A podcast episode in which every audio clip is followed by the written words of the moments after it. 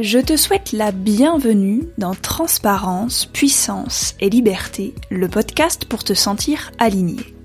Je m'appelle Marine, je suis entrepreneur, podcasteuse et thérapeute. Je te propose un mardi sur deux d'écouter les interviews que je réalise sur la thématique Les échecs sont des expériences. Avec cette série d'interviews, je souhaite te montrer que ce sont grâce à ces expériences que nous avons cheminé jusque là où nous en sommes aujourd'hui dans notre vie et qu'elles ont été nécessaires pour nous mettre sur notre chemin vers le succès. La plupart du temps, les personnes parlent de leur succès directement, en écartant un peu cette phase juste avant, car elle n'est pas glorieuse. Mais je suis convaincue qu'en exposant notre vulnérabilité au monde, nous avançons plus facilement et rapidement sur notre chemin de vie, et que c'est une force qu'il ne faut pas sous-estimer. Lorsque je parle de vulnérabilité, je ne parle pas d'exposer ses plaintes pour avoir du réconfort, mais simplement de constater et d'accueillir ce que l'on considère comme une part d'ombre chez soi. C'est pourquoi je trouve qu'il est important de montrer et raconter cette phase, justement pour te donner du courage à toi qui avances pour t'en sortir, pour te dire que c'est possible même si ça ne s'est pas encore manifesté dans ta vie, et que tu ne dois surtout pas abandonner. Pour ne manquer aucun épisode, je t'invite à t'abonner sur ton application de podcast préférée. Ainsi, tu apprendras petit à petit à lâcher prise, renaître, déployer tes ailes et t'épanouir en étant toi, tel un phénix transparent, puissant et libre.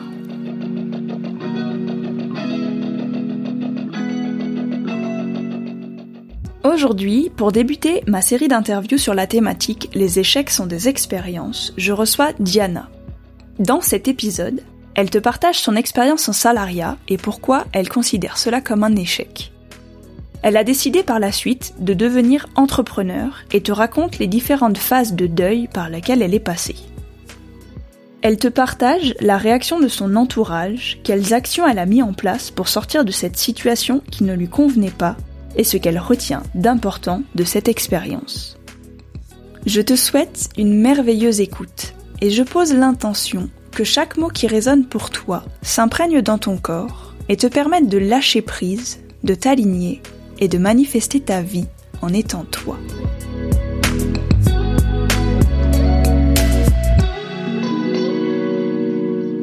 Du coup, bonjour Diana. Merci de vouloir faire cette interview avec moi sur le podcast Transparence, Puissance, Liberté et de venir pour cette série d'interviews qui s'intitule Les échecs sont des expériences. Du coup, Diana, qui es-tu? Que fais-tu dans la vie? Présente-toi.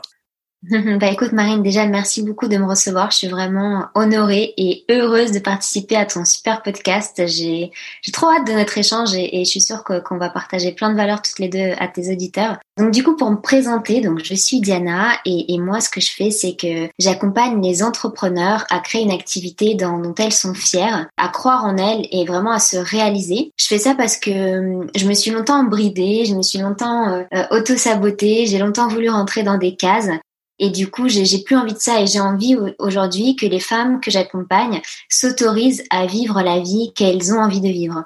Donc voilà, une petite présentation. Je pense qu'on rentrera un peu plus dans les détails de mon parcours tout au long de cette interview. Mais, mais voilà ce que je fais globalement aujourd'hui. Et sinon, j'ai un super chien qui s'appelle Laté, avec qui euh, je passe toute ma vie. Voilà, c'est vraiment ma passion d'être dehors avec lui. Et voilà pour la petite présentation. D'accord, merci. Oui, j'ai vu pas mal de tes petites stories avec ton chien. Il est trop beau. Moi, j'ai un gros malinois, alors euh, c'est, bon, il s'entendrait pas parce que le mien, il aime pas trop les mâles, mais j'aime bien le voir s'épanouir, euh, le tien, avec ses petites fesses qui dodelinent de partout. Là, il est trop mignon. Là, c'est ça. du coup, pour rentrer dans le vif du sujet, quel est, selon toi, le plus gros échec que tu as traversé? Tu commences fort, Marine. Euh, c'est une question qui est pas facile parce qu'en fait, euh, quand je repense à, euh, aux événements qui sont produits dans ma vie, et eh ben j'ai pas l'impression d'avoir vécu des échecs. Pourtant, tu vois, sur le moment, ça me paraissait, ça me paraissait être des échecs terribles. et c'est vrai qu'aujourd'hui, je le vois pas du tout comme tel. Et d'ailleurs, je, je oui, le mot échec, tu vois, il existe, etc. Mais, mais pour moi, il n'a pas tellement de sens. Et voilà, pour moi, c'est vraiment, bon, c'est peut-être bateau, mais c'est vraiment des apprentissages, c'est des expériences qui nous permettent de comprendre ce qui est vraiment fait pour nous, intéressant pour nous, etc. Mais si je devais te, enfin, quand, quand je pense à un échec que j'ai pu vivre et que j'ai vu comme tel sur le moment, ça va, ça va peut-être être bizarre, mais c'est, le salariat, en fait. J'ai vécu ça comme, comme un véritable échec par rapport à mon histoire personnelle. Donc, euh, pour expliquer un petit peu plus, euh, moi, j'ai, grandi dans un pays euh, en dictature pendant 11 ans. Donc euh, j'ai une enfance assez particulière, bien que bien qu'heureuse. Hein. Donc voilà, j'ai grandi dans un pays où les libertés euh, ne sont pas à l'ordre du jour, disons. Et c'est vrai que euh, quand je suis arrivée en France, j'ai été, j'ai vraiment été une petite fille modèle, sage, parce que j'avais été, j'ai grandi dans des normes assez strictes, voilà. Et voilà, j'étais très bonne élève. J'ai fait des j'ai fait des études de droit, tu vois. J'ai vraiment coché les cases et je voulais vraiment réussir au sens réussir, tu vois, le, le, le sens sociétal, on va dire, tel qu'on l'entend. Non seulement parce que c'est ce que je pensais que je voulais, mais aussi parce que je voulais un petit peu honorer la chance que j'avais eue, moi, de pouvoir avoir cette vie-là finalement, de pouvoir venir en France, de pouvoir étudier, enfin voilà, de pouvoir faire ce que je veux en tout cas comme étude et pouvoir vraiment m'épanouir. Et donc du coup, euh, quand, quand je suis rentrée, quand j'ai fini mes études et que je suis devenue euh, salariée, en fait, je me retrouvais pas du tout, je me sentais malheureuse, ça me correspondait pas. Et en fait, été salariée de trois ans en tout dans deux euh, boîtes différentes, dans structures différentes. Et en fait, j'ai vécu ces, trois ans comme un échec. Je me sentais en fait en échec. Pourtant, j'avais tout sur le papier qui était plutôt euh, intéressant puisque voilà, j'avais un CDI, euh, je partais en vacances euh, cinq semaines par an, j'avais un compagnon. Enfin voilà, j'avais tout ce qui était, euh, tout ce que j'avais toujours voulu et tout ce que je pensais qu'il fallait que j'obtienne. Et au final, je me sentais très malheureuse, je me sentais vraiment pas bien et j'ai vécu ces trois ans comme un véritable échec. Je me sentais en échec parce que j'avais l'impression bah, que j'avais fait tout ça pour rien et que j'avais échoué en fait, que j'étais en train d'échouer ma vie alors que j'étais jeune, je le suis encore, mais mais du coup c'était très bizarre parce que j'avais l'impression que ma vie était nulle, voilà, que j'avais échoué tout simplement. Donc voilà, quand on me pose cette question, euh, la première chose qui me vient c'est ça, c'est ces trois années euh, où je me sentais totalement en échec.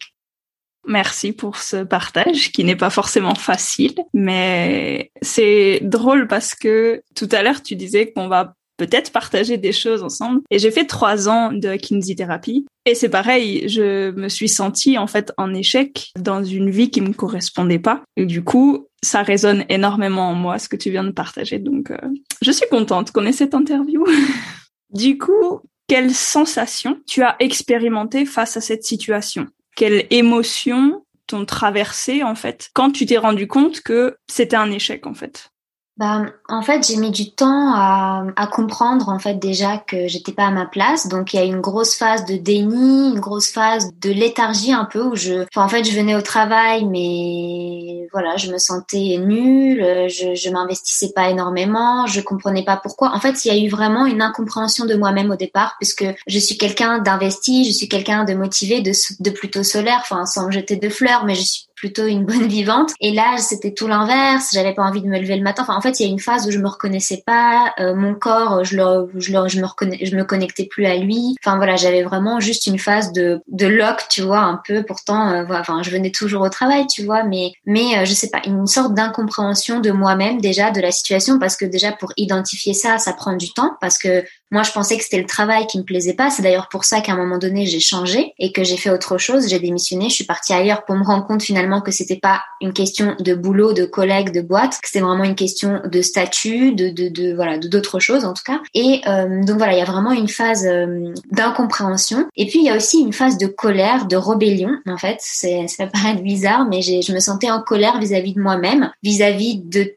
tout ce que faisait la structure où je travaillais, alors que juste, je pense que c'est avec moi-même que ça n'allait pas. Mais du coup, enfin, voilà, j'étais en colère contre les décisions qui étaient prises, contre euh, tout ce qui se passait, tout, enfin pas tout, mais en tout cas certaines choses qui pouvaient se passer en interne, etc. J'étais vraiment euh, même en rébellion. Je m'investissais, tu vois, toujours, mais il y avait un côté où j'avais envie de, de faire entendre ma voix constamment, ou en tout cas de mettre en place mes propres trucs, comme si en fait je voulais un petit peu euh, me rebeller, alors que, enfin, pourtant j'avais ma place et tout se passait très bien, mais je sais pas, je sentais cette espèce de feu en moi et c'était très étrange comme sensation et, voilà, j'avais une colère aussi envers moi-même constante. Enfin, tu vois, je me disais, mais t'es qui en fait?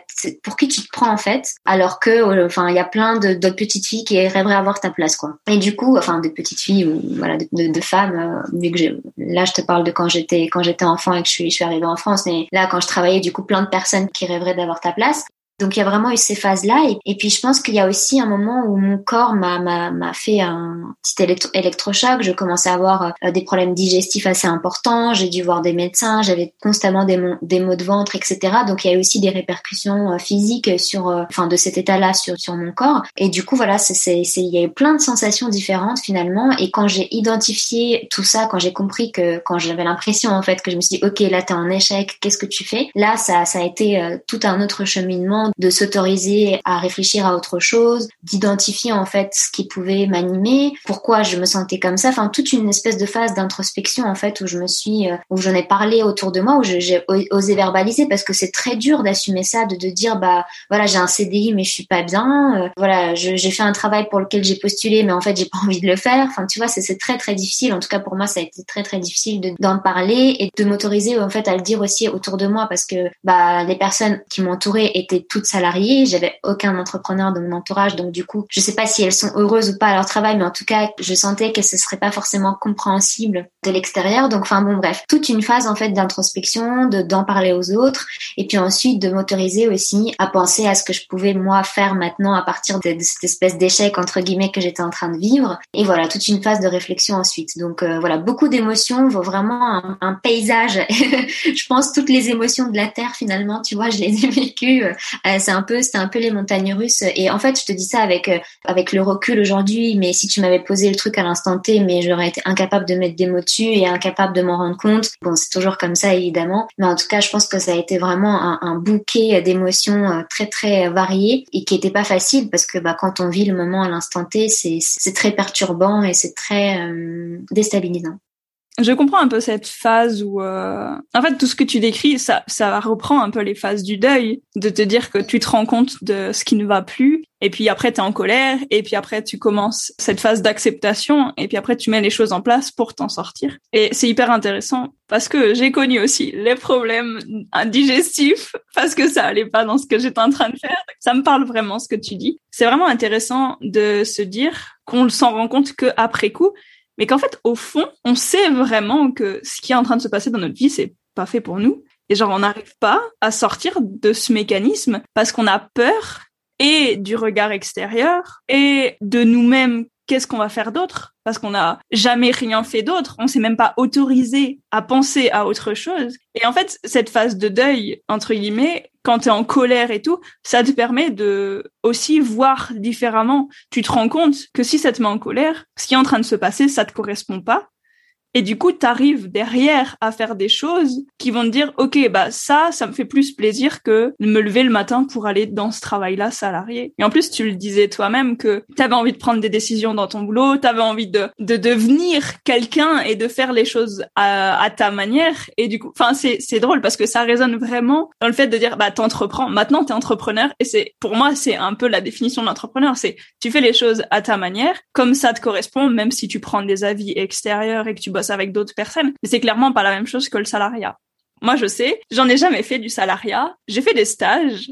Et c'est pareil, t'es en stage, tu dois faire comme on te dit. Et moi, ça me convenait pas non plus. Et j'ai dit, jamais je travaille en, salariat. Jamais on m'oblige à faire des choses que j'ai pas envie de faire. Et quand j'étais kiné, j'étais pas, enfin, j'étais remplaçante au départ. Du coup, j'étais obligée, entre guillemets, de faire les choses que le kiné que je remplaçais, il faisait avec ses patients parce que les patients ils attendaient ça aussi. Et puis après j'ai travaillé en comment on appelle ça assistana où donc les patients ils viennent au cabinet mais c'est mes patients mais enfin c'est les patients du cabinet en fait. C'est juste que je remplace personne. Mais c'est pareil parce que les patients ils ont l'habitude parce que la kiné d'avant elle faisait ça et puis ils viennent pas vraiment pour toi, ils viennent parce qu'ils ont besoin de kiné, parce qu'ils ont besoin de se faire masser, parce qu'ils ont besoin. Et en fait, bah, tu peux prendre tes propres décisions, mais c'est hyper limité parce que c'est pas ton cabinet, c'est pas tes patients, et ils viennent pas, les gens ils viennent pas pour toi. Donc ça rejoint un peu ce que tu disais, où dans le salariat, tu dois faire des choses parce qu'on te les impose, on te demande de les faire, mais c'est pas toi qui prends tes propres décisions je sais pas si tu avais la possibilité de prendre tes propres décisions en fait euh, au poste que tu occupais euh, à l'époque quoi.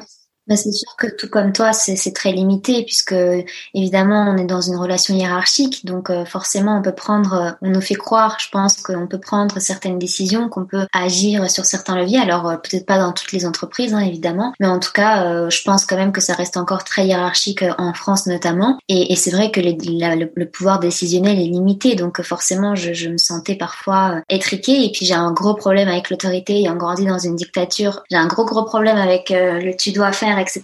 Donc euh, je, je pense qu'il y avait aussi ça qui remontait un peu à la surface. Et du coup, oui, c'est intéressant le terme de deuil que tu utilises parce que je l'avais pas tellement perçu comme ça, mais maintenant que, je viens de te nommer toutes les étapes par lesquelles je suis passée, je pense qu'on peut clairement identifier ça à un deuil puisque c'est c'était un peu ça. C'était pour moi ma naissance, elle devait se faire au moment où j'allais enfin terminer mes études et éclore, on va dire, tu vois, et avoir cette vie dont j'avais toujours rêvé. Et au final, ça c'est un, un projet qui a été avorté et donc euh, oui, on peut clairement assimiler ça à, une épreuve de deuil et c'est pour ça que sur le moment, je pense que tu le vis comme un échec. C'est très difficile de, tu vois, un deuil, normalement, c'est quand tu perds un être cher, donc c'est quelque chose de très clair dans ta tête où tu sais que tu es en phase de deuil, mais quand c'est une situation comme ça, tu, tu comprends pas ce qui se passe, donc c'est très très euh, déroutant. Mais en tout cas, euh, oui, je pense qu'on a, on a à peu près des expériences similaires et je pense que d'ailleurs, on n'est pas les seuls, on est tellement nombreuses à avoir eu, euh, voilà, des difficultés dans un monde salarié et puis des répercussions sur notre santé mentale et physique aussi, bah, comme toi tu disais tout à l'heure, sur la digestion, puisque je pense que le ventre, euh,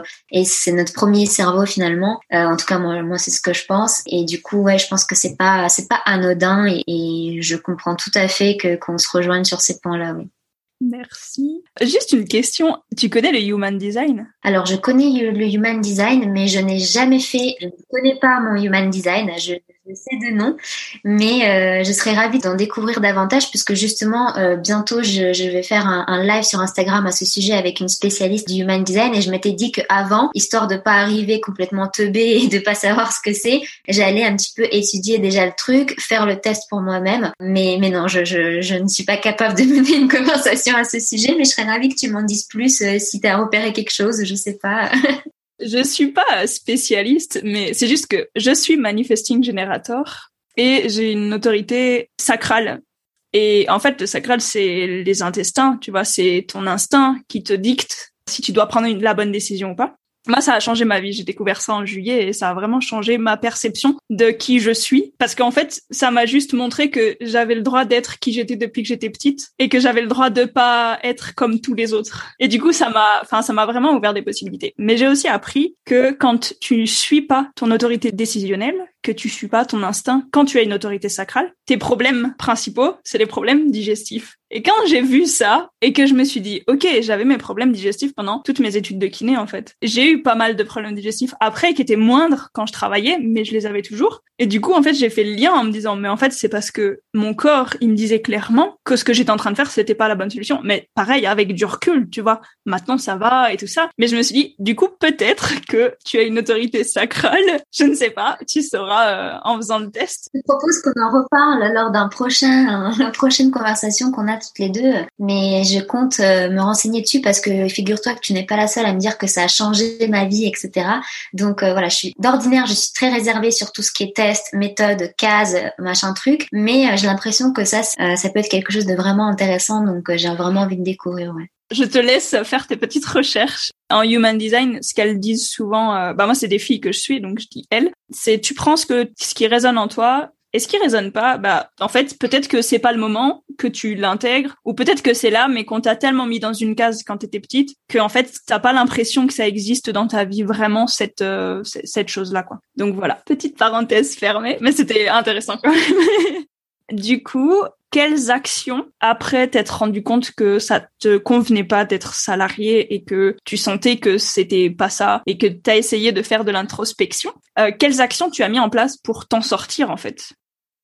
Bah déjà il y a une première démission donc voilà c'était pas évident parce que je travaillais euh, avec des, des, collègues géniaux euh, voilà je m'étais dit que j'avais fait mon temps et que comme je, je m'étais dit bon bah en fait je suis pas heureuse parce que bah en fait moi j'avais fait des pour, pour expliquer moi j'ai fait des études de droit et j'ai jamais voulu faire du droit plus tard euh, enfin voilà j'ai fait des études de droit j'ai adoré mes études si c'était à refaire je referais des études de droit mais j'ai jamais voulu faire les métiers qui correspondaient à ces études là et j'ai travaillé dans une structure dans une grande association à Paris pendant deux ans et je m'étais dit à ce moment-là, bon bah en fait c'est peut-être parce que euh, j'ai pas vraiment fait quelque chose qui était en lien avec mes premières passions comme l'apprentissage. tu vois, j'aimais beaucoup l'écriture, les choses un peu plus académiques. Là, j'étais plus, tu vois, sur le terrain, etc. Donc même si j'ai adoré et que c'était hyper intéressant, je m'étais dit bah c'est peut-être pour ça, tu vois, peut-être parce que voilà, c'est pas forcément fait pour moi. Donc à ce moment-là, il y a une première déjà d'émission pour aller dans un autre travail qui je pensais me correspondait plus. Et, et pareil, en fait, j'ai commencé très rapidement. Tu vois, il y a eu deux premiers mois où je me disais c'est génial, c'est trop bien, etc.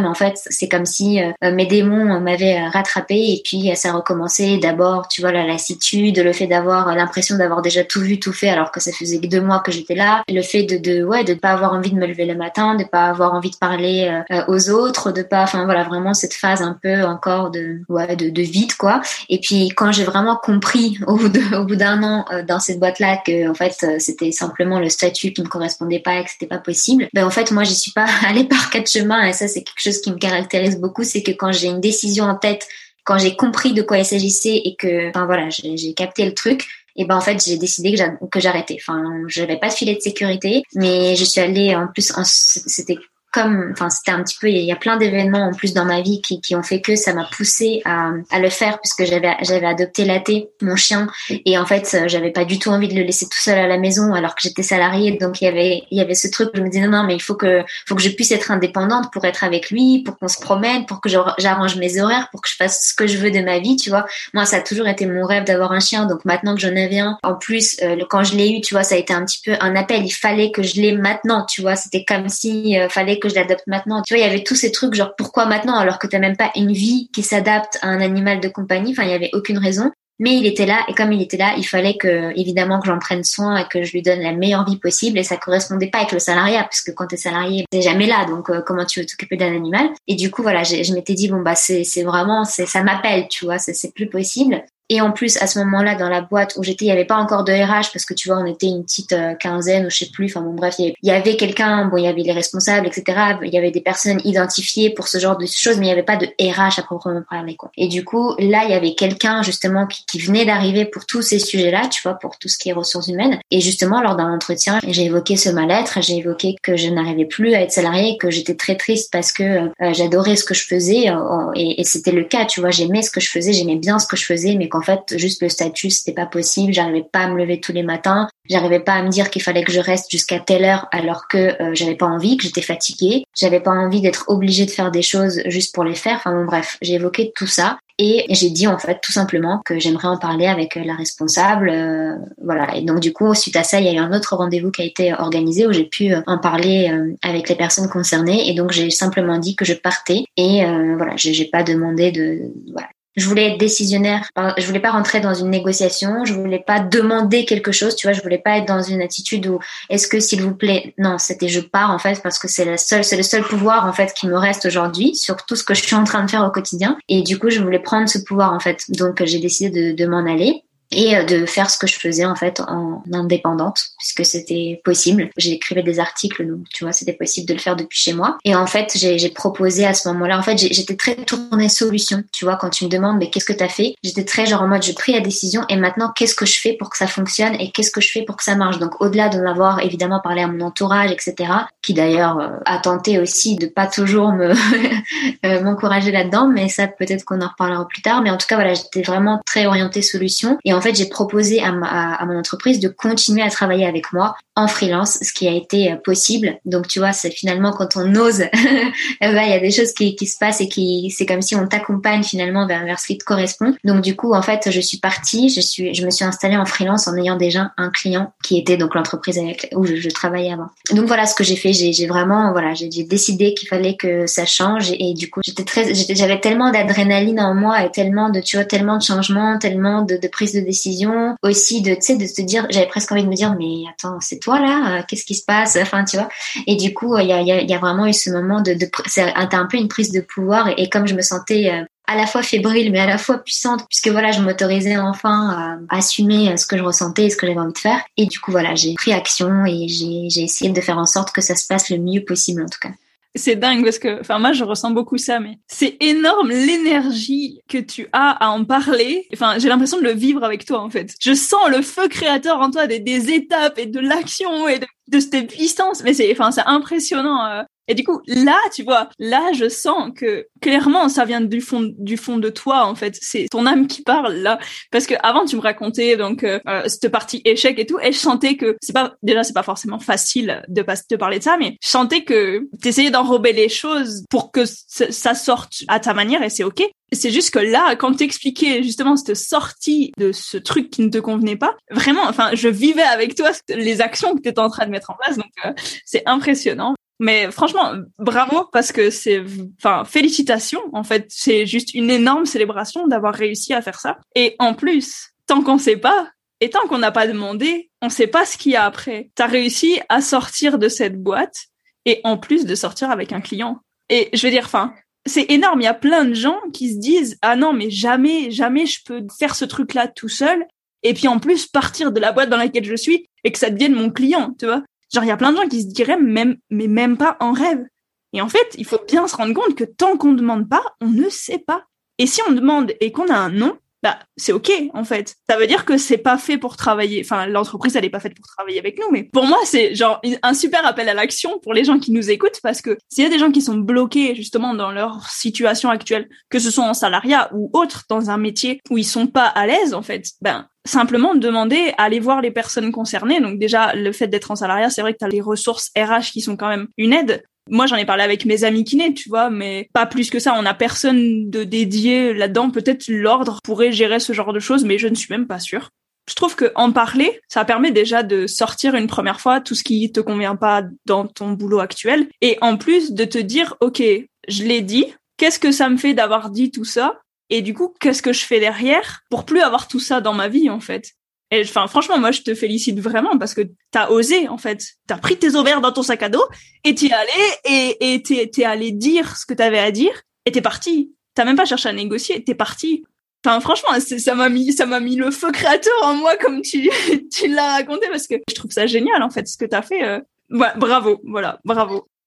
Bah, merci Marine. Et, et c'est vrai que c'est une leçon aussi que j'ai retenue c'est de demander en fait. Quand quand tu veux quelque chose demande-le. En fait moi tu vois je me disais j'ai rien à perdre de toute façon je vais demander. Et après voilà j'ai conscience aussi que c'est une c'est une situation particulière parce qu'il y a des personnes qui ne se retrouvent plus dans leur entreprise qui ne s'entendent pas avec leur hiérarchie avec leurs collègues qui sont dans un mal-être profond. Donc évidemment j'ai bien conscience que ce n'est pas possible pour tout le monde. Et j'avais la chance moi d'être dans une relation très saine et très agréable dans mon entreprise où euh, tout se passait très bien, je faisais bien mon travail, euh, je m'entendais avec tout le monde, il n'y avait aucune problématique particulière. Donc euh, quelque part, j'étais aussi triste de quitter un univers où je me plaisais, tu vois, j'étais pas en aversion complète contre tout le monde et, j'étais pas en train de faire un burn-out ou quoi, tu vois. Et du coup, je pense que ça, ça a évidemment facilité puisque en fait, voilà, j'avais de bonnes relations, donc ça, n'a pas été un frein et au contraire, ça a été même très bien accueilli et ça a été une très bonne transition. Mais mais j'ai conscience que ce n'est pas possible pour tout le monde. Maintenant, quand c'est possible, eh bien, il faut s'autoriser à demander parce qu'effectivement, si tu ne le demandes pas, tu es sûr que tu ne, tu l'auras pas. Donc voilà, je m'étais dit de toute façon, soit je pars avec un client et tant mieux, c'est génial, ça me permet d'être sereine pour euh, démarrer, ou soit je pars sans client, mais du coup, eh ben, je vais me démener pour en trouver quoi. De toute façon, je, m'étais mis en tête que j'avais pas le choix. Et quand on n'a pas le choix, bah, on trouve des ressources en, nous qui sont euh, qu'on ne pensait pas avoir, insoupçonnées en fait. Donc euh, c'est aussi intéressant. Je suis d'accord c'est clair que les, les personnes qui s'entendent pas avec leur hiérarchie, limite, c'est même genre ça sert à rien, juste partez. Peut-être essayer de négocier parce que c'est pareil, la négociation, c'est si tu demandes pas ta rupture conventionnelle, tu sais pas si tu peux l'avoir. Bah s'ils te disent non, ils te disent non, tu trouves un autre moyen pour partir, tu trouves un autre moyen pour démissionner. Mais si clairement ça te convient pas ce qui se passe, ben faut juste partir en fait parce que ça peut que être mieux ailleurs. Faut arrêter de croire que ça peut pas être bien ailleurs. moi ça me ça me trigger un peu ce truc de dire ouais mais ça va être pire ailleurs. Ben non parce que t'en sais rien en fait. Tu, sais pas ce qui va se passer derrière. Tu sais pas parce que t'auras pas demandé aux gens autour de toi, t'auras pas fait les actions nécessaires pour dire que ce soit mieux ailleurs aussi. Et du coup, rester dans une zone de confort qui te convient pas, non, mince, on n'a qu'une vie, quoi.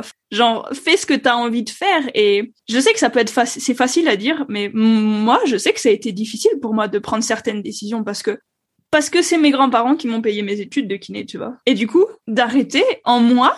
Alors, je m'aime profondément, j'ai confiance en moi, mais à l'époque, j'étais pas à ce, enfin, c'était il y a plus d'un an que j'ai pris ma décision et j'ai arrêté que au 31 décembre de cette année. Je savais qu'en moi, c'était pas ça que je voulais faire.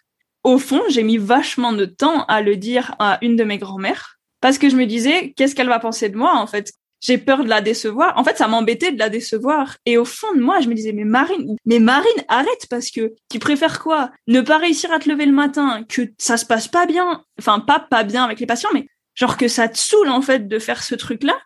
Et pourquoi tu le fais? Et ouais, t'es bien payé, mais mais en fait ta vie c'est c'est nul en fait au final, c'est devenu une tellement petite chose le fait que ça déçoive mes grands-parents et qu'en plus de ça, j'ai appris entre-temps que en fait chacun est responsable de ses émotions et donc c'est pas ma faute si mes grands-parents ils sont déçus en fait. C'est leur réaction face à ce que je leur annonce parce que pour moi le plus important c'était d'être bien dans ma vie.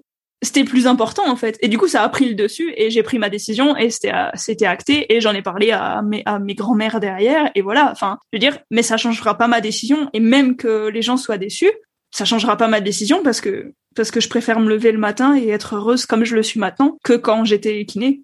Donc euh, voilà. Mais oui, mais en plus on s'imagine toujours que les gens seront déçus mais je sais pas toi, et sûrement que ça doit arriver, mais je pense que la plupart du temps, notre entourage, il veut notre bien. Et si notre bien, ça passe par renoncer à certaines choses, quitter une situation inconfortable, mettre un arrêt à quelque chose qu'on avait commencé, et eh ben, il y a aucun problème. Et je pense que même si au départ, les réactions peuvent être un petit peu, euh, ah bon, mais comment tu vas faire? Et t'as pensé à rien, au fond, euh, c'est pas méchant, c'est pas de la déception, c'est plus, euh, tu vois, nos proches ils nous aiment, donc ils ont envie qu'on réussisse, ils ont envie qu'on soit en sécurité, etc., et qu'on soit heureux. Donc tant qu'ils sont rassurés sur ça, je pense que globalement euh, personne n'est déçu euh, à, la mort, et voilà quoi. Enfin. Comment ça s'est passé toi dans ton entourage justement vis-à-vis de cette prise de décision d'arrêter complètement le salariat et de te lancer? Bah moi, dans mon entourage, en fait, euh, moi j'ai que ma maman, donc euh, ma maman a toujours été très, euh, tu fais ce que tu veux de ta vie, donc pour ça j'ai eu aucun problème, aucun jugement. au contraire, elle, elle, en fait, ma mère, elle part du principe que j'ai toujours raison et que je prends toujours les bonnes décisions pour moi, tu vois. Donc en fait, elle ne cherche même pas à, à dire, mais t'es sûre, tu vois, jamais. C'est vraiment, ah oui, d'accord, bah génial. Enfin, tu vois, genre jamais, elle est, voilà, j'ai vraiment beaucoup de chance d'avoir une maman comme ça. Après, c'était mon compagnon qui lui était plus dans la on va dire qu'il était plus mesuré, tu vois, il était sur la retenue. Voilà, c'est un peu ça que je cherchais. Alors, il, me il ne m'a jamais découragé. Voilà, il n'a jamais dit non, mais t'es malade, ça va pas, euh, etc. Parce qu'il part aussi du principe, euh, évidemment, que je fais ce que je veux de ma vie. Mais euh, c'est vrai qu'il était plus, tu vois, il est très, il travaille dans la finance, donc il est très chiffre, très calcul, très rationnel. Donc il avait besoin de faire des tableaux pour qu'on voit combien est-ce que je pouvais gagner au bout de un mois, deux mois, etc.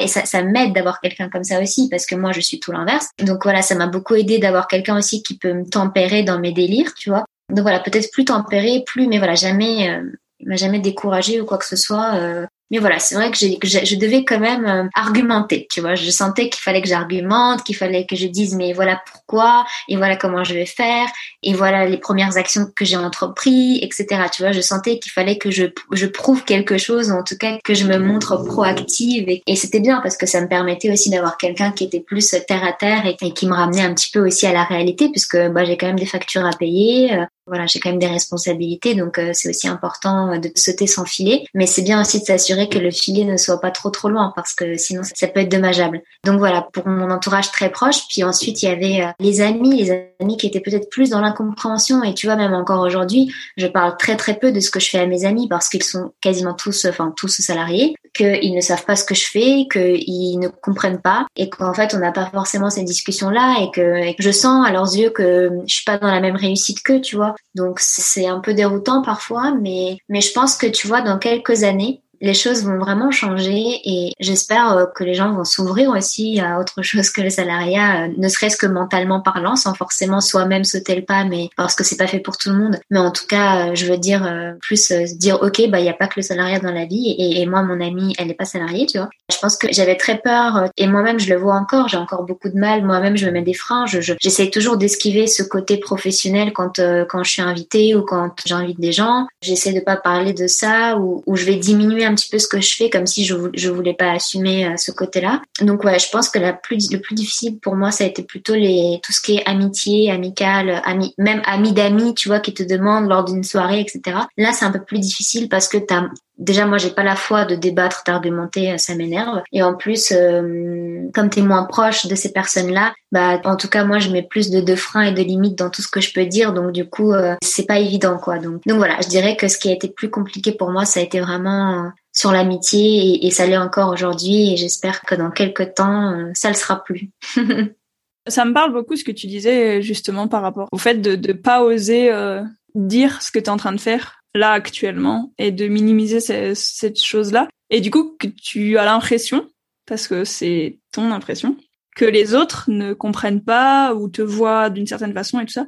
Je suis persuadée que si tu leur expliques et si tu es convaincu de ce que tu fais, t'auras même pas besoin d'argumenter parce qu'en fait, ils écouteront juste ce que tu as à dire et en fait, on s'en fout de ce qu'ils pensent d'un côté parce que si toi t'es heureuse dans ce que tu fais et que ça te fait plaisir de te lever le matin, bah c'est le plus important. Et si eux, ils sont contents d'être en salariat et que ça leur fait plaisir d'être en salariat et de faire le boulot qu'ils font, bah c'est génial en fait. Mais les gens, ils vont toujours te renvoyer leur peur à la figure. Et du coup, c'est des peurs qui en toi sont pas euh, complètement guéri, tu vois. Parce que le fait de dire à quelqu'un ouais mais t'es sûr mais euh, euh, tu vas pas pouvoir payer tes factures oui mais mais en fait c'est leur peur à eux. C'est si eux ils quittent leur emploi. Enfin en fait ils ont peur de pas pouvoir payer leurs factures. Mais peut-être que toi ce truc là ça va rien te faire en fait d'entendre cette phrase là peut-être que quelqu'un d'autre, ça lui fera quelque chose parce que oui, elle a cette peur en elle de dire ah ouais, je vais pas pouvoir payer mes factures et du coup ça re-augmente cette peur qui en fait était pas forcément à un grand, un haut niveau, tu vois. Et vraiment, je pense que c'est vraiment ça. C'est nos proches, ils nous aiment, ils comprennent pas forcément. Moi, je demande toujours à ma maman, t'es sûre que tu crois en moi? Peu importe ce que je fais, et elle me dit oui, je croirai en, en toi tout le temps en fait. Tu te casses la figure, je croirai en toi quand même elle me dit tout le temps oui c'est difficile pour moi parce que on n'a pas été éduqué comme ça à notre époque. Euh, c'était pas comme ça. Moi, mes parents ils sont français. Euh, c'était euh, école travail euh, t'as une famille t'as des enfants et voilà. Tu vois c'était c'était vraiment ce, ce modèle là et du coup ben moi que j'arrête mon travail que je décide de partir revenir et tout ça ça a été toujours difficile pour eux. Mais ma mère elle a toujours été en mode c'est ok. Et si tu te casses la figure c'est ok aussi en fait. Mon père il est un peu plus réservé sur ce truc là il m'a encore dit oui, mais tu abandonnes ton métier de kiné. Bah non, juste c'est ta peur ça, c'est toi qui te dis que j'abandonne quelque chose mais en fait moi ça va, moi je suis contente de pas me lever pour ça le matin et de pas gagner des sous qui en fait me font pas plaisir à gagner, tu vois. Je suis tout à fait d'accord sur le fait de dire que nos proches, ils nous aiment, mais que c'est leur peur en fait qui nous projette dessus en nous disant tous les trucs euh, négatifs entre guillemets. C'est pas forcément négatif le terme qui irait à cet endroit-là, mais précaution. Ouais, voilà, ils, font attention à nous, mais en fait ils font attention à nous avec leur peur à eux. Ça te permet toi de te positionner en entendant leurs phrases. Qu'est-ce qui me fait peur en fait? En lâchant ce que je suis en train de lâcher, qu'est-ce qui me fait peur à moi? Qu'est-ce que je dois consolider en moi pour pas avoir ces peurs-là et pour agir en fait en conséquence pour pas tomber dans ces extrêmes de pas pouvoir payer mes factures. Enfin voilà, je sais pas si ça te parle. Mais je suis d'accord parce que je me rendais bien compte que par exemple les, les certaines conversations avec mon compagnon, je me rendais bien compte que moi j'avais même pas pensé à certaines choses tu vois et du coup je me dis mais moi j'ai pas peur de ça tu vois. Et du coup je me sentais obligée d'argumenter et, je trouve ça sain aussi d'avoir ces conversations et c'est normal tu vois parce que mes décisions impactent aussi ma famille donc c'est tout à fait normal. Mais je pense que j'ai eu quand même quelques conversations avec des amis d'amis ou des choses comme ça qui m'ont peut-être un peu euh, effectivement mis mal à l'aise ou à un moment où j'étais en pleine transition et où je n'avais absolument pas confiance en ce que je faisais. Et du coup j'ai bien conscience que je pense même aujourd'hui avec mes amis les plus proches c'est moi-même finalement qui met un frein à, tout ça. Et je pense que pour l'instant, euh, je trouve ça très bien comme ça parce que ça me permet aussi de me protéger moi et ça me permet de pas me laisser, on va dire, euh, je sais pas si on peut dire influencer, mais en tout cas de me laisser euh, pas pourrir non plus, mais en tout cas ne pas me laisser, voilà imprégnée de leur peur, de pas avoir à, me dire ah oui mais peut-être qu'elle a raison ou peut-être qu'elle a ah oui mais enfin tu vois. Et je pense que c'est aussi une manière de me protéger euh, et, et c'est vrai que que j'évite euh, tu vois ce, ce, genre de discussion parce que je pense aussi quand même que malgré tout il y a un manque de, de compréhension de cet univers là mais justement j'ai bien à cœur et j'ai bien envie de de les initier et de leur montrer que c'est possible et que ça veut pas dire qu'on n'a pas réussi ou ça veut pas dire voilà qu'on est nul ou qu'on pourra pas faire quelque chose de bien dans vie, quoi. Mais de toute façon, bon, après ils sont ils sont habitués parce que j'ai toujours été perçue comme la fille un peu différente, tu vois, qui faisait des trucs euh, pas comme les autres, qui prenait des choix à l'envers et qui faisait pas n'importe quoi, mais en tout cas qui était un peu différente. En vrai, je pense qu'ils sont pas étonnés tant que ça de ce que je fais, mais euh, mais voilà, parfois tu sais, il y a des petites moqueries ou des des blagues ou, des choses comme ça, et tu sais sur le freelance qui travaille pas ou ah tu travailles, enfin tu vois. Et en fait, c'est juste, je crois que j'ai pas la force de tu vois donc je pense qu'il y a un peu de ça aussi un peu moins de mauvaise foi et de blocage euh, que je me mets à moi-même tu vois Après, si ça te permet de te protéger et de garder ton énergie, pour moi, c'est en fait ton corps, il te dit de faire ça. Et si tu sens que c'est la meilleure façon de, faire pour toi à ce moment-là, clairement, ton corps, il te protège en fait. Et si t'as pas envie d'argumenter, en vrai, argumenter avec des gens qui ont une opinion fixée et qui n'écoutent pas ce que tu leur dis, alors qu'ils te posent des questions, pour moi, c'est le truc le plus difficile à faire. Parce que la personne, elle veut savoir, mais en même temps, elle a ses propres convictions. Et donc, ce que tu vas lui dire, si ça lui plaît pas, elle va argumenter pour que tu penses comme elle. Et genre, ben non, c'est ok que je pense de ma façon, et c'est ok que toi tu penses de ta façon. Mais du coup, je comprends le fait de dire, non, je me protège et je préfère pas argumenter parce que je suis fatiguée ou parce que juste ça, ça vaut même pas la peine en fait. Si les gens ils sont pas ouverts à t'écouter, ça vaut même pas la peine de, de tergiverser dessus quoi. Donc je comprends ouais, exactement. cette protection. Mm. Mais c'est pas facile, c'est pas facile. Euh, ouais, on a tous nos, tu vois, nos croyances, nos barrières, euh, nos œillères, etc. Donc euh, c'est toujours finalement, c'est même pas une question d'amis, de petite amie, de parents. C'est vraiment la personne qui est en face de toi, dans quelle disposition elle est, quelles sont ses croyances à elle, et c'est toujours voilà essayer de s'adapter à ça. En tout cas, euh, honnêtement, j'ai plutôt été, euh, j'ai plutôt eu de la chance, on va dire globalement. J'ai pas été freinée, j'ai n'a pas essayé de me dissuader non plus, tu vois, au point de, de remettre en cause le truc. Euh. De toute façon, je pense que mon entourage il sait que comment je suis et surtout que moi j'ai jamais j'ai jamais été dépendante de quelqu'un de toute ma vie. J'ai toujours tout payé, que ce soit mes études, mon permis, parce que ma mère n'en avait pas la possibilité. J'ai travaillé, enfin depuis que je suis jeune. Bah j'avais envie de dire, euh, j'ai besoin de personne en fait. Donc c'était juste dans ma mentalité d'être comme ça aussi, de, me dire, bah de toute façon, ça regarde personne que je puisse pas payer mes factures, puisque je sais que ça, ce sera à moi de le faire quoi qu'il arrive. Donc euh, c'est pas comme si ça allait, ça allait vous impacter en gros aussi, tu vois. Donc voilà, il y avait aussi cette mentalité là de dire, bah de toute façon, je me gère et personne ne décide à ma place quoi. Je suis d'accord.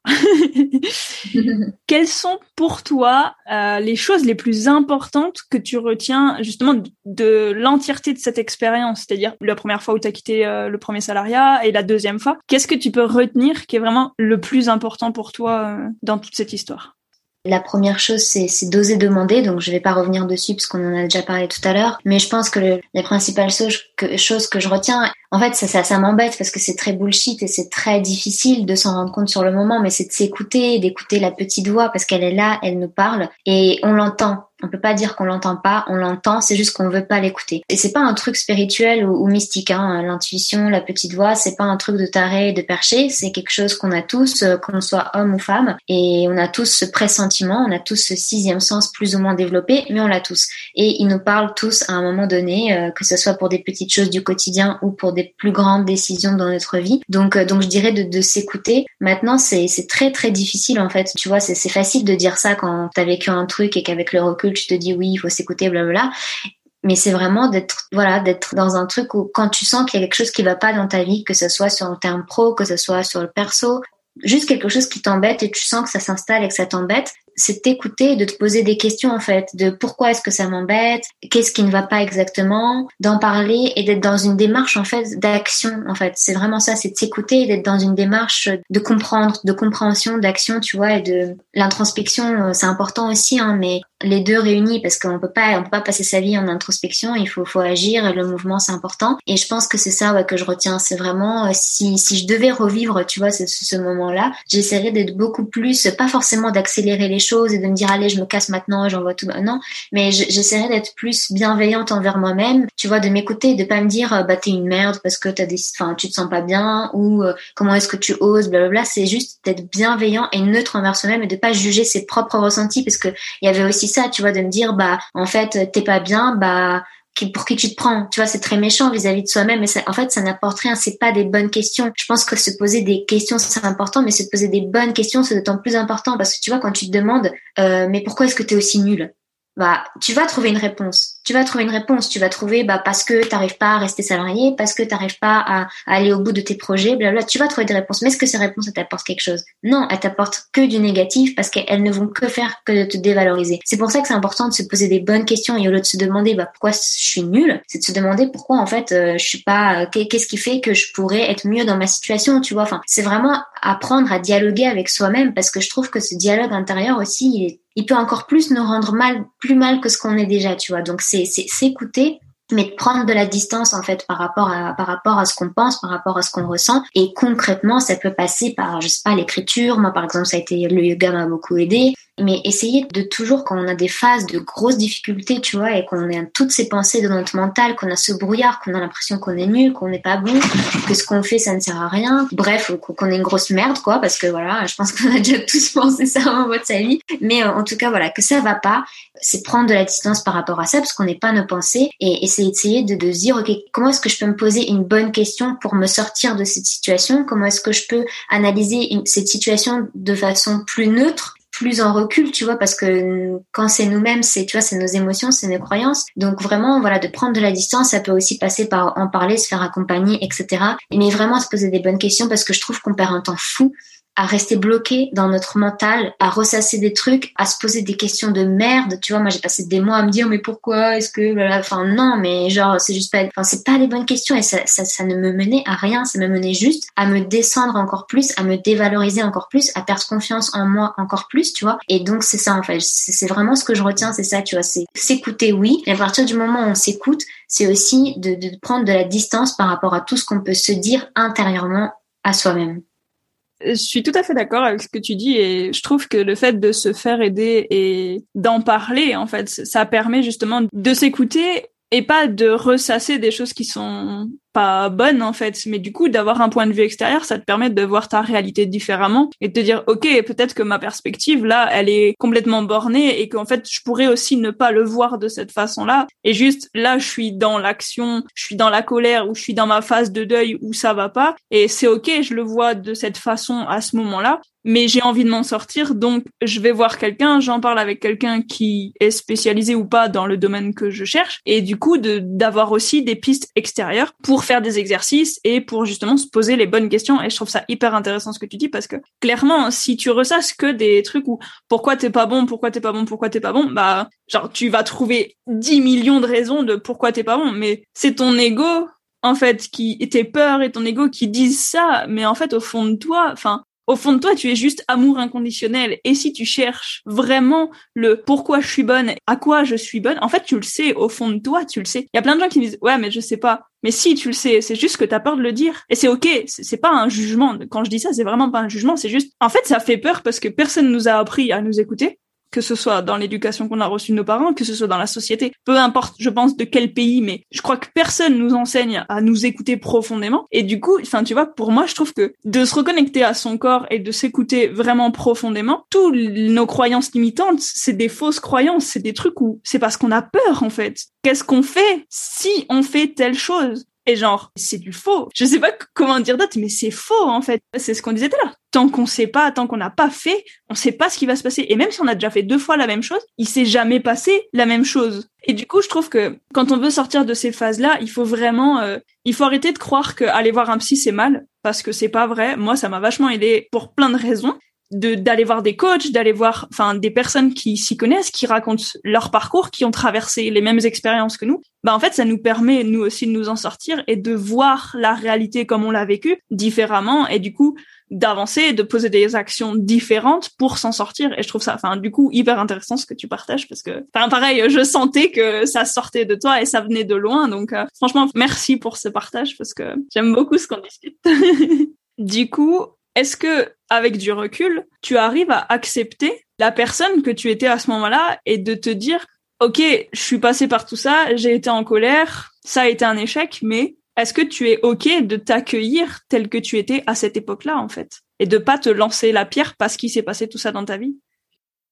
Non, non, vraiment euh, complètement, parce que je pense que c'est ça qui m'a permis de, c'est ça qui me permet aujourd'hui d'être sûre que je suis à ma place, parce que je pense que si j'avais commencé directement, par exemple, en étant freelance, entrepreneur, je me serais toujours dit tiens et, si je devenais salarié tu vois le fait d'avoir fait des études de droit tu vois je me serais toujours dit bah ici j'ai intégré une entreprise tu vois je sais pas j'aurais toujours je pense eu ce truc. Et en fait le fait de l'avoir vécu déjà je suis sûre que c'est pas un statut en tout cas qui est fait pour moi. C'est pas une dynamique dans laquelle je vais évoluer. Et c'est pas un environnement qui me rend épanouie. Donc euh, déjà ça je, je, le sais. Et puis après vis-à-vis de tout ce que j'ai pu euh, me dire à moi-même qui était pas très sympa ou tout ce que j'ai pu vivre etc oui j'ai beaucoup de bienveillance et je me dis que ça fait partie de la vie et qu'en fait, tu vois, la vie, elle est pas toujours euh, le chemin, il est pas droit en fait, et il y a toujours des embûches, des, des bifurcations, des stops, euh, des feux, enfin, et je les accepte en fait. Tu vois là, ça faisait partie d'une peut-être d'un accident de la route et que du coup, c'était important que je le vive pour que je puisse redémarrer, voilà, dans une nouvelle euh, dans une nouvelle dynamique. Et je sais encore que j'aurai d'autres moments comme ça, et, tu vois, je me dis pas, ok, maintenant j'ai trouvé mon chemin et je m'épanouis sur ce chemin tout droit. Tu vois, je le vois vraiment pas comme ça. Je, sens que là je suis à ma place aujourd'hui de plus en plus, que je me sens alignée. Mais je sais très bien que sur ce chemin,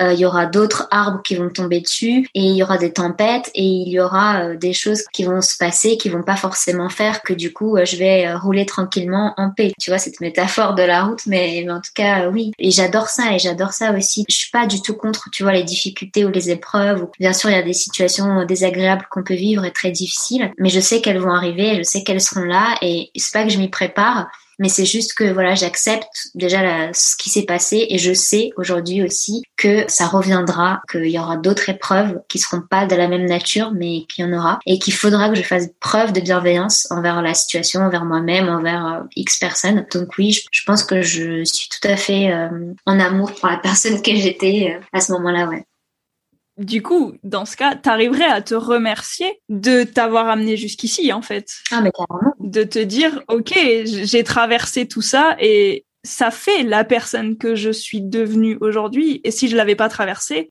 bah, je serais pas là où j'en suis. Bien sûr, bah oui, oui, c'est une grande, un grand sentiment de gratitude, c'est certain, tu vois, c'est de se dire bah merci euh, déjà de l'avoir vécu, tu vois, et puis de m'en être rendu compte suffisamment tôt, de pas non plus m'être laissé euh, pourrir, euh, voilà, de pas non plus m'être laissé dégrader entre guillemets ou, ou, rester dans une situation qui ne me plaisait pas. Enfin oui, bien sûr, j'ai beaucoup de gratitude et, et je pense que c'était une, une bonne expérience au final. Et, et, tu vois, on retient le positif, mais le négatif, pardon. Tu vois, on parle toujours de j'étais pas bien dans le salarié, etc parce que c'est ce qui nous c'est ce qui nous a marqué. Mais j'ai vécu plein de moments incroyables, j'ai rencontré plein de gens cool, j'ai beaucoup appris et je pense que sans ces compétences-là, je serais pas aujourd'hui l'entrepreneur que je suis. Donc en fait, j'ai aussi envie de me rappeler des beaux moments, des petites cartes trop mignonnes que j'ai reçues quand je suis partie, des moments de joie, de rire, d'apprentissage et même des moments farfelus euh, en entreprise. Et je le vois vraiment comme un tout. Donc aujourd'hui, bien sûr, je me rends compte que j'étais malheureuse à cette période-là. Néanmoins, j'ai quand même vécu des, des, des instants vraiment chouettes et j'ai rencontré des personnes très très cool. Donc oui, j'ai vraiment beaucoup de gratitude. C'est bien. Je te félicite et je te célèbre pour euh, ce que tu m'as partagé et, la façon dont tu as vécu ça et dont t'en es sorti parce que enfin je trouve vraiment ça magique. Enfin pas magique dans le sens euh, c'est de la magie, de la poussière de fée, mais euh, magique dans le sens où en fait ouais t'es es capable de te rendre compte que même si au départ on parle d'échec, en vrai, c'en est clairement pas un parce que c'est grâce à cette expérience qui reste une expérience que t'en es là où t'es aujourd'hui et que t'as toutes les connaissances que t'as et que tu peux faire ce que t'es en train de faire aujourd'hui grâce à ça en fait. Et je trouve enfin en fait pour moi c'est vraiment ça que je veux montrer aux gens c'est que c'est que peu importe ce qu'on traverse ça nous rend plus fortes à chaque fois en fait. À chaque pas qu'on fait on va se réaligner et on va se dire ok ça c'est pour moi ça c'est pas pour moi et si ma zone de confort elle est pas elle est pas confortable, bah faut que j'en sorte, il faut que je fasse les actions pour m'en sortir. Et t'es un merveilleux exemple et tu nous as très bien démontré tout ça. Donc franchement, merci beaucoup pour cette interview. Euh. Et si tu veux rajouter quelque chose justement sur tout ça, bah vas-y, je te laisse la parole. Oui, je vais rajouter sur, ce que tu es en train de dire, que le fait voilà de comprendre qu'il y a des choses qui sont pas faites pour nous, mais aussi de comprendre, même plus que ça, c'est de comprendre qu'il y a quelque chose de mieux qui est fait pour nous. Pas juste que ça, c'est pas fait pour nous. Tu vois, juste pour donner un exemple tout bête euh, que j'ai vécu aussi comme un échec, c'est que quand j'ai fini mes études de droit, je voulais faire un master, un, deuxième master en fait. Dans les, j'étais passionnée de relations franco-allemandes et j'avais un rêve de travailler chez Arte, la chaîne télé. Et je voulais intégrer un master spécialisé dans la culture, blabla, franco-allemand à Strasbourg, où généralement quand t'es dedans, t'as beaucoup de chances d'intégrer, on va dire, des structures qui travaillent entre la France et l'Allemagne. Donc voilà, j'avais en tête d'intégrer ce master, j'avais fait, j'avais postulé, je, je suis allée à Strasbourg passer mes entretiens, j'avais tout fait et j'avais pas été prise. J'avais pas été prise et je me suis effondrée en larmes parce que pour moi mon rêve s'effondrait et je me disais mais oh là là, c'est, enfin je le vivais comme un échec, tu vois. Encore une fois, ça aussi ça fait partie d'un échec qui m'avait marqué, tu vois. Et en fait, ce qui s'est passé, c'est que je me suis dit bon bah j'ai pleuré, hein, j'ai pleuré pendant plusieurs heures, j'ai appelé tout le monde de mon entourage pour dire que j'étais une merde et que j'allais jamais y arriver. Et au final, ce qui s'est passé, c'est que je me suis dit bon bah ok, vu que je peux pas faire ce master, bah, je vais postuler moi-même maintenant à Arte et je vais faire en sorte d'y aller parce que c'est mon rêve. Et j'ai postulé et j'ai été prise, tu vois. Et je me dis, ben en fait, c'est parce que l'univers voulait que j'y aille maintenant et pas que j'attende de refaire une autre année de plus, tu vois, euh, pour peut-être même pas intégrer, tu vois, le, le truc. Et au final, bah, je m'étais dit, bon, bah voilà, que en fait, quand on vit un échec, c'est qu'il y a quelque chose de mieux, en fait, qui nous attend derrière. Donc, parfois, ça vaut le coup de se prendre une porte dans la gueule parce qu'en fait, la porte qui va s'ouvrir derrière cette porte-là, et eh ben, elle sera encore mieux, elle apportera encore plus. Et je pense que ça, ça a été une expérience qui m'a vraiment montré qu'en fait il n'y a pas d'échec et que ça a été l'un de mes premiers échecs parce que j'avais pas connu beaucoup d'échecs dans ma vie tu vois comme je te disais j'étais très studieuse très machin très truc donc euh, voilà j'avais pas vraiment connu d'échecs et, là, ça a été l'une des premières expériences en tant qu'étudiante. Plus, j'avais été refusée parce que on m'avait dit vous n'avez pas besoin de faire ce master là et en fait je lui dis mais comment ça j'ai pas besoin etc et en fait si et en fait c'est parce qu'il y a quelque chose d'autre qui t'attend derrière de mieux pour toi et c'est ça en fait. Je pense que ça, ça m'a vraiment à partir de ce moment-là, je me suis dit ok en fait il n'y a pas d'échec et chaque fois que je me prendrai une claque, ça veut dire qu'il y a un truc de ouf qui m'attend derrière, tu vois. Et ça, ça me motive énormément aujourd'hui. Tu vois, récemment j'ai vécu une petite expérience qui m'a déstabilisée. Il y avait un projet sur lequel je voulais travailler toute l'année qui finalement ne se fera pas et ça m'a beaucoup peiné, tu vois. Je me suis dit mais pourquoi tout était aligné, tout était parfait? Et même si aujourd'hui je connais pas encore la raison, je sais pas encore pourquoi ça n'a pas marché et je ne sais, pas encore ce qui m'attend derrière, mais j'ai espoir et je sais que ce sera parce que je vais travailler sur d'autres projets encore plus épanouissants pour moi, tu vois. Ça me fait sourire parce que en ce moment, je suis dans une formation sur le fait de manifester la vie qu'on a envie. Un des trucs qui est, qui est récurrent, c'est de toute façon, l'univers, il t'amène ce que tu veux ou quelque chose d'encore mieux. T'as pas d'autres possibilités, ça peut pas être moins bien parce que parce qu'en fait, l'univers, il veut que ton bien et genre ce sera ça ou quelque chose d'encore mieux. Pour moi, c'est vrai en fait, c'est vrai pour tout parce que si t'es pas bien quelque part, ça peut pas être moins bien ailleurs. Ça peut que être encore mieux. Et c'est rigolo parce que tu disais qu'il t'avait répondu, euh, vous en avez pas besoin. Bah clairement, t'en avais pas besoin parce que t'es allé postuler à Arte et puis finalement ils t'ont pris. Enfin tu vois, donc c'est bien la preuve que clairement on rencontre des choses qui peuvent nous paraître négatives sur le moment, mais en fait, ça nous permet juste de nous réaiguiller vers le bon truc et le truc encore mieux pour nous, pour nous épanouir. Donc, merci pour tout ce que tu as partagé parce que c'est hyper riche en fait et je pense que les gens adoreront t'écouter. La petite question plus euh, sur le podcast, c'est qu'est-ce que ça signifie, qu'est-ce que ça représente pour toi, la transparence, la puissance et la liberté bah, c'est hyper dur parce que déjà, je pense que chacun a sa propre définition de ces mots-là. Pour moi, la liberté, c'est bah, j'ai une relation particulière avec la liberté, elle fait partie de mes valeurs vraiment phares. Et je pense que j'ai compris que pour moi, en tout cas, la liberté, c'est vraiment qu'on n'est jamais totalement libre et qu'en fait, la liberté, c'est de pouvoir choisir ses, ses, propres galères, en fait. C'est de se dire, bon, bah, je sais que quoi qu'il arrive, je serai pas totalement libre parce que j'ai des responsabilités, parce que j'ai des choses à faire, en fait, que je dois faire, euh, tout simplement. Mais euh, je choisis, en fait, consciemment, d'avoir ces galères-là. J'ai choisi les contraintes que j'avais et j'ai choisi les obligations que j'avais. J'ai choisi tu vois, les, galères que j'avais. Pour moi, c'est ça, être libre. C'est de, se dire que on a tous des contraintes dans nos vies. On n'est jamais entièrement libre, même si on est millionnaire, même si on est, peu importe, tu vois, pour moi, ça se résume pas à ça. On a toujours, on aura toujours des contraintes. Mais par contre, euh, il y en a qui les ont pas choisies et pour moi, c'est ça qui, du coup, n'est pas la liberté. Par contre, qu'on a choisi sciemment d'avoir telle ou telle contrainte, bah pour moi, c'est que c'est, qu'on fait preuve de, de liberté. Donc la liberté, pour moi, c'est ça. Transparence, du coup, je pense qu'aujourd'hui, la transparence, elle est vraiment euh, sur les lèvres de tout le monde, surtout dans un climat de défiance dans lequel euh, on peut vivre. En tout cas, la transparence, c'est quelque chose de très important pour moi. C'est le fait, tu vois, de partager de façon euh, ouverte ouais, voilà, de, de, de partager tout ce qui se passe en fait, tu vois, moi je le vois vraiment dans mon, dans mon activité, j'essaye vraiment de partager euh, ouvertement, par exemple c'est ce que je fais notamment dans la newsletter, dans ma newsletter, de partager exactement ce qui se passe dans mon activité à l'instant T, dans ma tête à l'instant T, sans mettre un filtre particulier ou sans me dire comment est-ce que la personne va, va le percevoir ou comment est-ce que euh, ça va être jugé ou quoi que ce soit. Et au-delà euh, de créer, parce que ça, ça crée un lien de confiance d'être transparent, mais au-delà de créer un lien de confiance, je trouve que ça, je trouve qu'il y a une notion de performance aussi derrière parce que la transparence, ça amène le feedback. Quand tu es transparent avec les gens, tu reçois du feedback. Et le feedback, pour moi, il n'y a rien de mieux pour progresser. On parle beaucoup d'expérience, tu vois, quand on, par exemple, quand on est entrepreneur, les années d'expérience, pour moi, c'est du bullshit, ça, ça ne compte pas. Pour moi, plus tu reçois du feedback,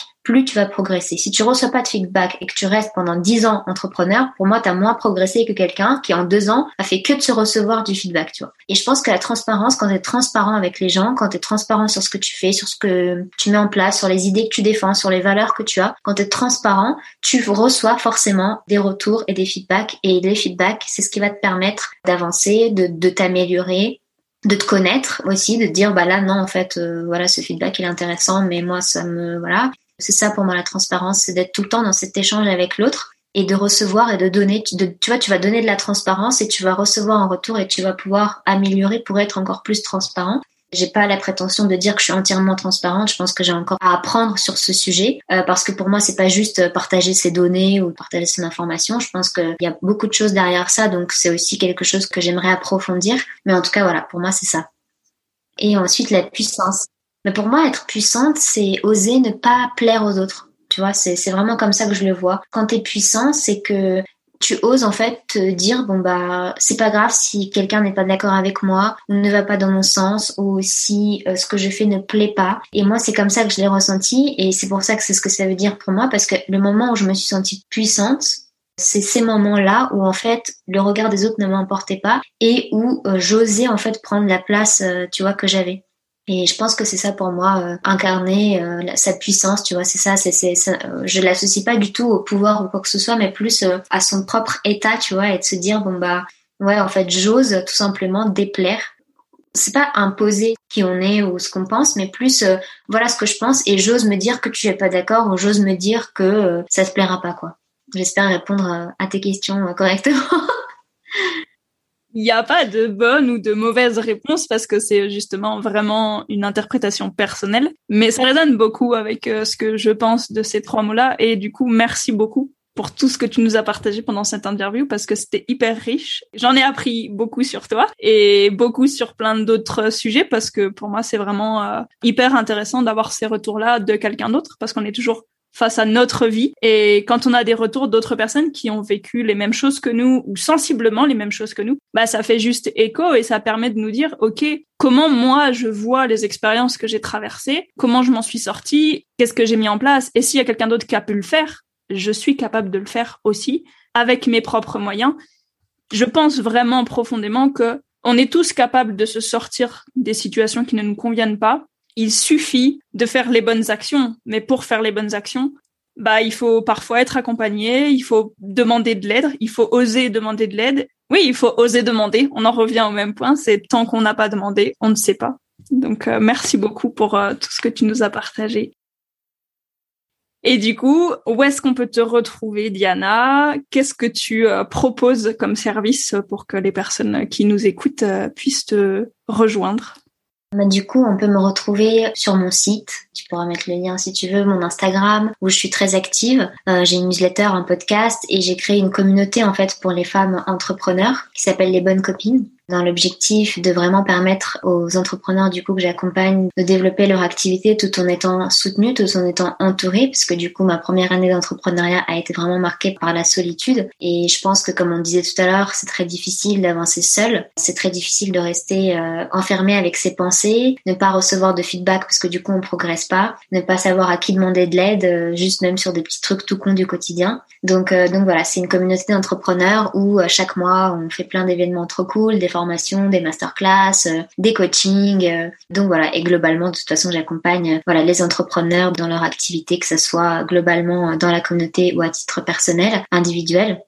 Donc voilà, où est-ce qu'on peut me retrouver? Je suis plutôt active sur les réseaux, donc voilà, et je suis très très ouverte à l'échange. Donc si après cet épisode, quelqu'un a envie de, de m'écrire ou de me poser une question, c'est avec plaisir. Je mettrai tous tes liens de toute façon dans la description du podcast. Donc voilà, les gens seront tout à fait apte à aller te rejoindre, que ce soit sur Instagram ou dans la communauté des bonnes copines, ou même, tu ne l'as pas dit, mais vous faites des petits déjeuners tous ensemble. Moi, je trouve que c'est quand même quelque chose euh, génial. Ouais, bah en fait, tu vois, j'avais vraiment à cœur de. Il y a des moments où on progresse, on apprend, on parle stratégie, on parle business, etc. Et c'est chouette et c'est important, mais on s'autorise pas suffisamment à prendre du temps pour soi, enfin pas pour soi, mais du temps pour ne pas juste juste pour être là, tu vois, pour échanger, pour partager, pour créer du lien et pas pour euh, apprendre la dernière stratégie à la mode. Donc j'avais à cœur de créer ces moments-là où en fait on favorise l'échange, le partage, sans qu'il y ait une logique d'apprentissage derrière ou vraiment d'avoir euh, un peu moments after work, tu vois, ces moments euh, chill, ces moments cool. Et c'est là qu'on crée du lien, en fait. C'est là qu'on crée du lien, c'est là qu'on peut rencontrer une entrepreneur avec qui on s'entend vraiment, avec qui on connecte, avec qui ensuite on peut créer un projet, où on peut avoir du soutien, où on peut juste déconnecter de tout ce qui se passe et parler ensemble. Et en fait, j'ai vraiment à cœur de connaître les entrepreneurs que j'accompagne. Donc, euh, tu vois, moi, je passe beaucoup de temps avec elles, on échange énormément. Et c'est pour ça aussi que ces moments-là sont importants et qu'on peut les faire parce qu'on se sent en bienveillance dans cet espace, tu vois. Et c'est pour ça aussi qu'il y a ces moments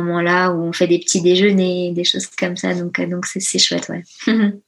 Merci en tout cas de partager tout ça, de faire tout ce que tu proposes parce que je pense que c'est vraiment important de se sentir entouré, qu'on soit entrepreneur ou pas d'ailleurs, mais l'être humain a besoin de vivre en société. Donc je trouve que c'est hyper intéressant et n'hésitez surtout pas à aller retrouver Diana sur les réseaux et euh, sur la communauté des bonnes copines parce que vous trouverez tout ce que vous aurez besoin de trouver si vous vous sentez appelé. Merci beaucoup Diana pour cette interview et puis à une prochaine fois. Merci beaucoup Marine et merci de m'avoir invitée et surtout merci de mettre en avant ces sujets-là dont on n'entend pas, dont on entend un petit peu moins parler, voilà l'échec, etc.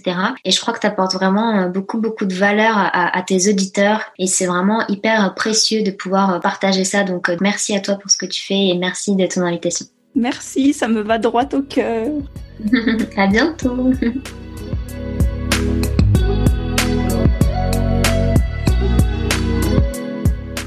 Merci d'avoir écouté cet épisode jusqu'à la fin.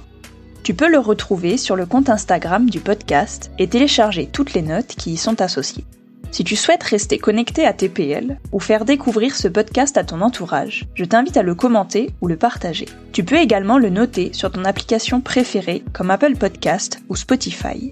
Par cette action, tu me permets d'être visible, d'apporter ma contribution et d'aider plus de personnes à se faire confiance et à s'épanouir en étant elles-mêmes. Le nouvel épisode sera en ligne mardi prochain. Pour patienter, je te souhaite une belle semaine et je pose l'intention qu'elle soit remplie de moments alignés, tout en transparence, puissance et liberté.